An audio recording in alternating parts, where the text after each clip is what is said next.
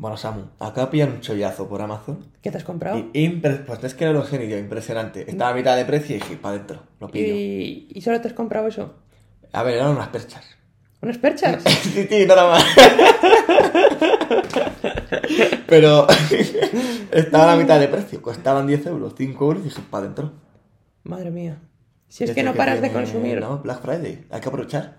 Bueno, con moderación. Eso siempre, Consumo moderado. eso siempre. Y es que hoy vamos a hablar del consumismo. El consumismo y también de qué? De su consecuencia En el cambio, climático. madre mía. Así que mucha tela que cortar hoy, ¿eh? Comenzamos. Comenzamos.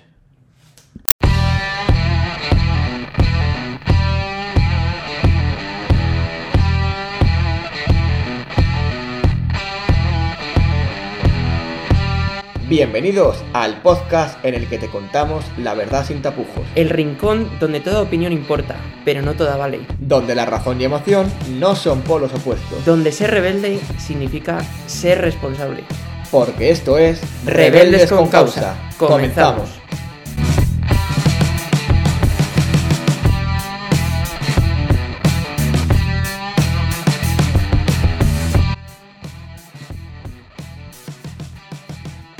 Somos la sociedad que gasta sin control. Demasiadas críticas a esta sociedad. Ya, ¿eh? No, pero no no para menos, no para menos, porque Merecidas, yo creo. gastamos, gastamos, gastamos, gastamos y ahora dices, ¿de dónde sacamos tanto dinero? Es que no existe. Eso, y, y claro, todo es necesario consumir, está claro. Sí. Quien sí, lo sí, sí, niega, pues está mintiendo, está haciendo demagogia, pero por otro lado hay que consumir con cabeza. Hombre, yo creo que también nos ponen un anzuelo y picamos, ¿no? Picamos, pero como, como borregos. Vamos Sí, todos cada, ahí. cada vez más, cada vez más. Y es que hay cosas como el Black Friday que, que es simplemente un negocio, no Claro, más. y muchas veces eso, suben los precios la Sí, semana de antes, sí, luego los bajan, los dejan Se al mismo. aprovechan efectivamente de las fechas que ven ahora navideñas, de compras y demás, y eh, vemos lo que vemos. Te lo crees. Y claro, Efectivamente. y estamos en un momento. Y, y ¿sabes qué es lo peor todo? Que todos digo, ah, es que nos engañan. Sí, pero todos vamos a comprar. Todos vamos a ellos, Entonces, caemos. mm, de verdad, o nos re- revelamos frente a esto o nos callamos la boquita. Claro. Y es que es un momento en el que la gente lo está pasando verdaderamente mal, con las consecuencias de la que ha traído la guerra de Ucrania y las que no podemos culpar de todo la guerra de Ucrania. ¿Qué te voy a decir? Hay cosas que La gestión, eh, bueno, desde arriba aprovechan y dicen, ajá, es culpa de Putin. Claro, Bueno, pues no, a lo mejor no tiene siempre. tanto que ver, ¿no? Y con la inflación que hay, pues claro, Sí. hay familias y Sí, muchas familias que muchas, esto... muchas. que Que, no se pueden permitir ciertas cosas que son bienes esenciales. Y estos son anzuelos para ir, pues eso, a, por la gente. Yo también quiero eh, acordarme de aquellos comercios locales. Qué bonito. A mí el comercio local es uno de los temas que me parece como más imprescindible. Sí, De- lo es, lo es. Y cada vez vas, por ejemplo, aquí en Valladolid, por las calles y cada vez ves más mm, comercios cerrados. Y es muy triste. Fíjate, el otro día estaba en la Plaza Mayor Sí, y me dio pena porque tú ves las esquinas de la Plaza Mayor y están y todas del vacías. comercio local, no vacías, pero luego también ocupadas por franquicias. Ah, también. Está el también, Burger King, También, también. El Taco Bell. Sí, sí, el- sí, sí. Y luego dices, ¿qué queda de ahí como tradicional? La, la ferretería. Sí, poco es más. el único comercio local Poco que queda más. en la Plaza Mayor. Y será cuestión de tiempo que, que Que es lo más desaparezca. triste, ¿no? Eh, hablamos de los centros comerciales, de franquicias. Eh, ¿Dónde vamos a ir a parar? Pues no lo sé, pero esto va a acabar explotando. Está claro, es ¿Tú crees que va a acabar explotando? Yo, yo creo que sí. A ver, el, el- en cierto modo, el globalismo es inevitable. Hombre. Y es claro que, que vamos, van a tener que hacer franquicias, pero luego sí que es verdad que por mucha franquicia que generes, al final estás perdiendo puestos de trabajo dentro de tu ciudad. Eso Porque las franquicias no tienen Eso sí. esa... Sí, pero yo también, ahora hay que ponerse desde el lado de- del consumidor. Yo también entiendo que para un consumidor es más cómodo cogerte el coche un día, irte a Río Shopping, por ejemplo, un gran centro comercial, y pasar ahí el día, que tienes todo lo que necesitas, que irte a la calle Santiago, por ejemplo, un día lloviendo, un día que hace frío, tener que entrar, sales, tal, vas, vienes, no sé qué. Mm, Sí, pero a la vez es que también es un compromiso social que tenemos que tener nosotros. Ese es el problema. Y, y no lo tenemos. Y no lo tenemos, no tenemos esa conciencia. Siempre tú hablas de eso, de tomar conciencia de las cosas. Sí, sí, sí, sí. Y, y esta es una de las, de las cosas que, que hay que tener. Sí, y luego también, también por decir ventajas, que no es que esté en contra del comercio local, todo lo contrario. Tú vas a un comercio local y al final el trato que recibes eh, es otro que al que recibes en un centro comercial. Por supuesto. Y eso también hay que valorarlo. Una familiaridad especial. Efectivamente. Pero Todas bueno, esa- a mí me da pena, por ejemplo, ir a una librería sí, y tener, pues eso, a tu librería de confianza, a, a esa persona que, pues eso, te- sí, incluso decirle, ¿qué libro me recomiendas? Este, me Eso lo compro. es. lo Eso compro. en un centro comercial no lo vas a tener. No, nunca, nunca, nunca, nunca. Y luego ves que vamos todos como pollos sin cabeza a aquí entro, pum, compro tal, no sé qué, salgo, no sé qué, no sé cuál. Se ha perdido la esencia de muchas Están cosas. en ¿no? peligro de extinción, realmente. Es como... Sí, sí, sí, sí, sí, sí. Pero bueno, Y claro, ya no solo lo que consumimos, porque si te das cuenta, todo esto, esta sociedad que estamos generando consumista, está llevando una consecuencia inmediata que algunos niegan, pero es una realidad científica que es el cambio climático. estoy de acuerdo. Por ejemplo, hablamos de Amazon.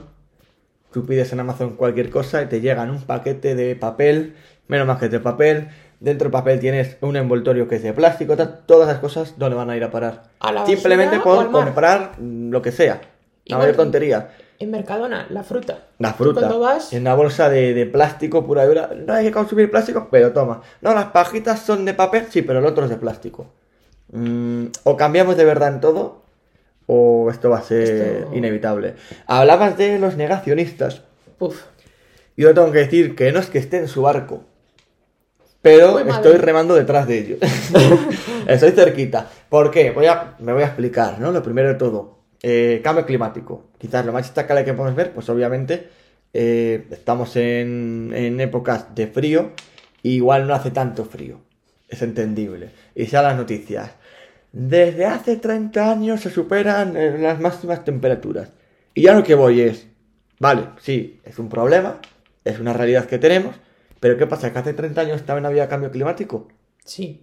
Lo que pasa es que no tan acelerado por la mano del hombre. Efectivamente, ahí sí que estoy de acuerdo y es verdad que, oye, al final, eh, en la historia de, de nuestro planeta Tierra, ha sido miles de millones de años, hemos pasado eras de glaciaciones, de más temperatura, de menos temperatura, pero nosotros lo estamos acelerando. Y es lo que, que- donde hay que actuar. Es lo que Efectivamente, por evitarlo. Para evitarlo. Eso es porque el cambio climático es inevitable. La Sí, cosa es sí, sí, la velocidad Eh, a la que al está final es cambiando. una bola de nieve. Entonces, si tú vas lanzando humos, vas lanzando cosas, esa bola de nieve va creciendo. haciendo más grande hasta que te y- aplasta. Efectivamente. va a llegar el momento que va a ser inevitable, ¿no? Y a lo mejor la bola de nieve es más grande que el propio planeta Claro. Tierra. Y ahora, y ahora la gente se está viendo la bola caer desde lo alto de la Sí, montaña. sí, Y es- sí, sí, sí. Estamos dejando que la bola siga, que la bola siga. Va a llegar un momento en la que tengamos a- delante de los ojos Y ya cuando, cuando quieras reaccionar es demasiado es tarde. demasiado tarde. Entonces ahora es el momento para, para actuar. Sí, estoy de acuerdo. ¿Qué, qué podemos hacer para evitar o para poder cambiar lo que hablabas de lo típico de reciclar, que si tal, que no sé qué?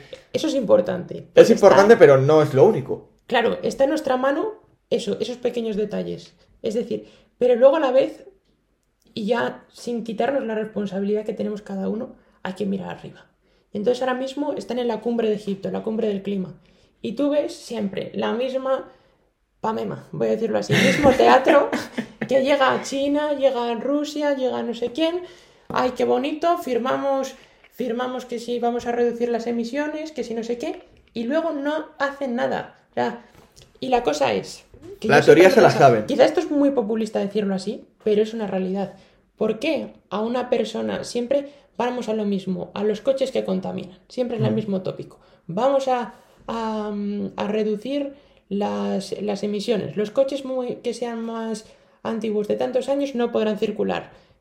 Luego llega y ves a China que está contaminando el 75% del resto del mundo. Es horroroso. Es increíble. O sea, la teoría se la sabe, está muy bien, pero es momento de ponerla en práctica. Claro, y dejar de alimentar a ese gigante que es, que es China, que no para de fabricar, bueno, a una mano de obra muy barata, a unas condiciones Sí, de, sí, sí, sí. Lo que pasa es que, como está el, el régimen político que está en China, todo eso queda Están, están achinados. Mira, el otro día leí hace varios días una noticia que salía de que igual lo de reciclar nos sirve como toma de conciencia a nosotros, pero que casi no tiene ningún efecto en, en el cambio climático por, por lo que dices tú, porque los gigantes y cosas que nosotros no podemos controlar son los que de verdad tienen que cambiar. Y para eso están las leyes. Claro. Y- Entonces, o se regulan ya cosas o, o mal vamos. Y la economía sostenible es posible. Hmm. Y al final hay que tener en cuenta que, oye, estamos cuidando nuestro, nuestra casa, nuestra tierra, nuestro planeta. Es que yo ahora aquí voy a meter baza. Voy a, ser- voy a decir siempre parece que, que- que hay un complejo por defender esto de la ecología, por defender... Sí, hay mucha gente, eso- hablamos de, por ejemplo, Greta, nuestra amiga Greta. Uf, no me hables de Greta. eh, entiendo, entiendo muchas críticas y muchos memes que se hacen contra ella, pero ojalá todo el mundo nos inmovilizáramos como ella. Eh, ya, pero yo creo que más que Greta es Geta. Hombre, ya va a siempre un decir- paso más allá. Ella- igual ese paso le sobra. En los beneficios que se está sacando de esto, pues eso, siempre hay el típico Geta que se aprovecha de la lucha climática Hombre, para por ganar supuesto, beneficio. Por supuesto. Y no solo ya es Greta Thunberg, sino también, pues eso, nuestros políticos. Es muy bonito decir eh, qué bonito es el hacer esta ley, mientras luego en esa, en esa ley metes otras cosas que no son para el cambio climático. O a la vez decir, vale, eh, bueno, también puede servir a la contraria. Sí, usar sí, a la sí. gente que quizás tiene más dudas para decir, no, es que esto del cambio climático es una bobada. Y ya Hay mucha gente que lo ganar piensa. votos ¿eh? así. Por eso. Mucha ya- gente que lo piensa, incluso cada vez más. Porque Cada hay gente que se cansa de estar en, en el otro lado y decir, no, hay que cambiar. No, ya está. ala. Y, y claro, también es lo, lo de siempre. ¿Cómo es posible que vayamos a, ca- a tratar de cambiar una sociedad? A mismo es muy fácil decir a la persona que tiene una, una gran calidad económica, vale, cambia de coche. Pero tú Sí. al comerciante que tiene una furgoneta que va repartiendo pan, Claro. eh, le dices, cambia tu coche. Oye, le tendrás que ayudar quizá Eso es, habrá que hacerlo de una manera también proporcional, eh, ofrecer ayudas. Yo también te digo que es verdad que, por ejemplo, eh, esta toma de conciencia no es de un día para otro y se debe hacer, como siempre, cualquier cosa desde abajo, desde los niños, que es más fácil de concienciar que a lo mejor una persona de 50 años. Por O sea, tú ahora le coges a tu abuelo de 85 años y le dices, no tires eso ahí, y dices, ¿qué me estás contando? Digo, déjame en paz, que voy a tirar la lata de espárragos aquí, y ya está. Y dices, pues mira, pues sí, déjale. Pero es verdad que, al menos de la experiencia que tengo yo, sí que se ve que los niños están más concienciados, que los padres hacen por enseñarlo, y que los propios centros educativos también. Pero bueno, lo mismo, hay que ir un paso más allá, y se deben de ejercer cosas desde arriba sin buscar beneficios propios. Lo que has dicho tú, Samu. Claro, eh, es que, es que esa es la clave. O sea, esto es un, algo de todos y tiene que traer beneficio a todos, no solo a unos pocos. ¿Sabes cuál es el tema? Que si siempre los que los mandan no buscasen su beneficio propio, eso sería el mundo de, Ala- de Aladín, un mundo ideal. Un mundo ideal. Pero entonces, claro. Pero es política de adultos. Sí, es la- la- pero nos podemos poner así con 20 temas. Siempre, eh, cualquier ley, cualquier cosa que se aprueba, hay letra pequeña por detrás que es beneficio propio. Siempre. Y, y eso es lo triste. Y yo creo que aquí, que aquí, claro, iba a sacar otro tema. Eh, siempre está, ahora ya, también relacionándolo con la política, los límites de la libertad de expresión. Entonces, claro, vaya melón, vaya llega melón alguno que se llama activista, yo lo llamaría terrorista, casi, y llega y tira un bote de tomate a los girasoles de Van Gogh. Y que eso es libertad de expresión. ¿Qué forma de atacar al patrimonio de todos, al arte que es de todos? O sea, para mí, el patrimonio cultural de, de todo país debe ser sagrado. O sea, quien atenta contra el patrimonio, bien sea tirando una volándolo con una bomba o bien tirando una lata de tomate, es que debe- debería estar en la ¿Sabes- cárcel o ¿Sabes multado. cuál es el problema? Todos esos vídeos que, que yo, cuando los vi, me, me quedaba a cuadros, ¿no? Nunca mejor dicho. Pero a mí lo que más rabia me daba de todo es la gente que tú ves que están dentro de ese museo y no hacen nada. Claro, Que es que- quedan mirando como diciendo, pues muy bien, parece, parece algo teatralizado que ha organizado el museo, pero ¿qué me estás contando? No te digo yo que te vas a balanzar sobre Claro, no tal, estoy bien, no- pero no te quedes con las manos no atrás mirando, señor. Pero, pero párale. Claro, o sea, hasta algo. Y luego, lo que me parece preocupante, hay muchos museos, el Museo del Prado, entras con cualquier cosa y enseguida te lo detectan, hay, hay, hay que pasar unos controles, hay policía y demás. ¿Cómo puede entrar con una lata de sopa? Claro, es que Que alguien me lo explique a mí. o sea, que ha preparado una trama como la casa de papel, es, es algo que no me cuadra, ¿no? Y luego- Y creo que no es la forma de, de buscar mm, llamar la atención, que lo consiguen.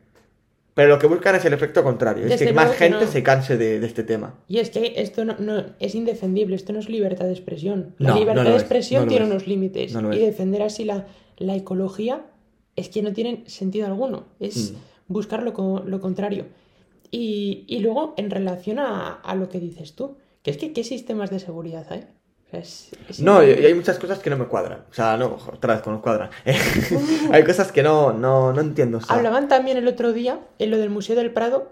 eh, Sí. Tú ves los vídeos y se ve cómo van a, cómo van sacando el pegamento, Sí, se sea, pegan, yo, no sé yo- qué. yo voy a, a cualquier museo y es que tengo detrás de mí uno de seguridad todo el rato que no me deja ver los cuadros a gusto. Pero ¿quién estaba a lo que voy? ¿Quién estaba grabando ese También. vídeo? O sea, ¿por qué si tú, También, tú grabas también. según se está ya echando el pegamento y ves que lo va a pegar bien, pero si ya estás viendo cómo abre la mochila y tal, eso está compinchado. O sea, O sea, no me dejan a mí hacer periodistas- una foto de una escultura y hay un tío grabando cómo el otro se pega al cuadro. No lo entiendo. Luego, no sé qué va a pasar al final con ese caso, pero los periodistas que estaban allí probablemente sean cómplices. Les puedes esculpar que no sabían lo que estaban haciendo, pero ya Puede poner la grabación, También. cuando ves que abre una mochila, todo lo que está pasando, Todo, todo, todo, todo. entonces yo creo que tiene que haber un compromiso social para también parar esto, esta idiotez. Sí. Son sí, sí. ecoidiotas, no...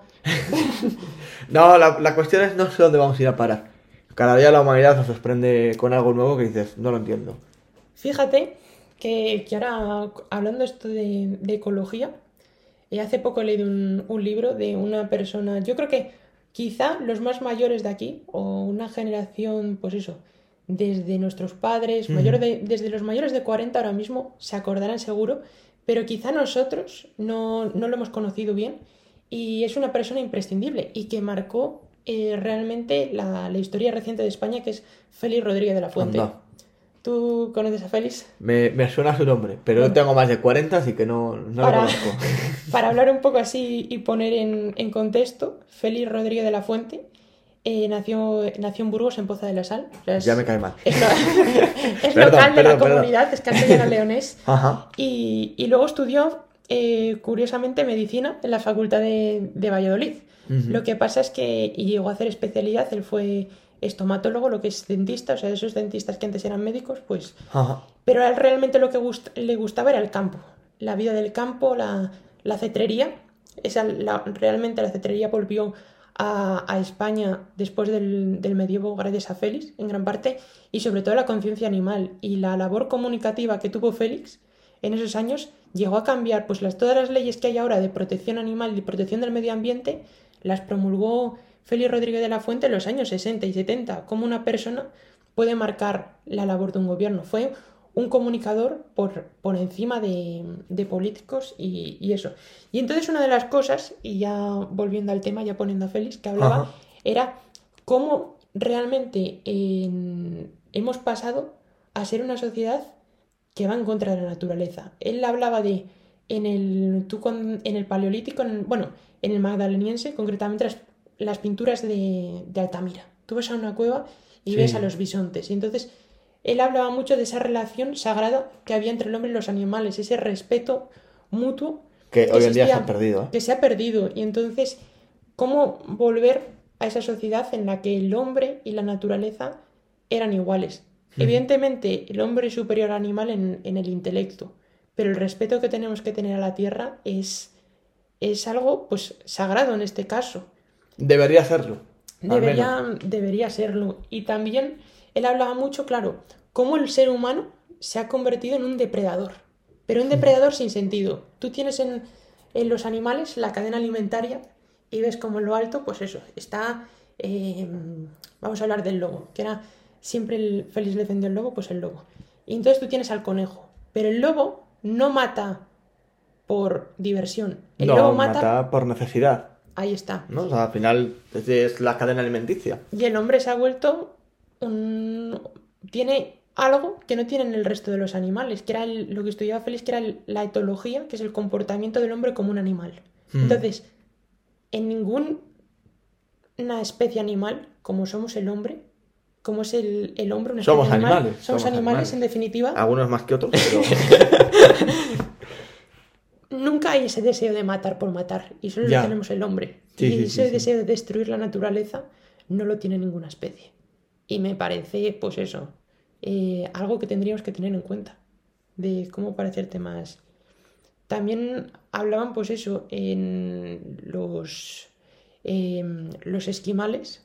eh, por ejemplo, cuando matan a un, a un animal, es como que agra- agradecen a la, y piden perdón a la madre tierra por haber matado ese animal. por ese Ah, alimento. Es como un... Y en, y en África pasa igual con, con los elefantes. Entonces la diferencia de eso, de hablar como de el padre, la madre de una especie, cuando mata esa, esa relación sagrada, a todos esos cazadores, por llamarlos cazadores, que no se deberían llamar cazadores, porque No. la caza es una cosa, Claro. y luego esos furtivos que van y pegan sí. tiros a un elefante para sacarle los colmillos de marfil. Sí. Y le dejan al elefante medio muerto. Eso es vergonzoso. Un horror. Así que, no, muy interesante. Interesante, Samuel. En definitiva, tenemos que seguir concienciándonos, trabajar juntos, ¿no? Pero bueno, hay mucho que hacer y, y este podcast más que dirigido a, a todos nuestros oyentes, para los que están arriba. A ver si hacen algo. que ya es hora de Eh, dejar de a ver si poner la cara escuchan, a ver si y, escuchan. Sí. y empezar a trabajar. consumismo y cambio climático. Dos temas que parecen el día y la noche, pero no. Porque al final todo tiene una relación. Y porque a partir de uno se origina en gran medida el segundo. El consumismo marca la línea que sigue nuestra sociedad. Una sociedad donde parece que trabajamos para generar dinero y poder gastarlo en bienes para que estos nos hagan felices. Una felicidad que en verdad es temporal y que genera una adicción que solo sirve para alimentar a los más grandes. Y es que en realidad el proceso para ser felices se produce al revés. Y luego está el cambio climático, que decir que no sepamos ya, pues que llega un punto donde nos cansamos de escuchar siempre lo mismo. El hombre es un poema tejido con la niebla del amanecer, con el color de las flores, con el canto de los pájaros, con el aullido del lobo o el rugido del león.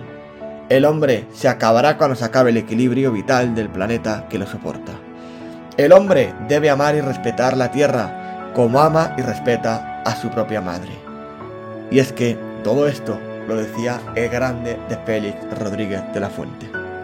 Así que en nuestra mano está el futuro de nuestra casa y por lo tanto de la historia de nuestra especie con humanidad. Así que hagamos todos juntos un acto de rebeldía como buenos rebeldes con causa que somos. Nos escuchamos.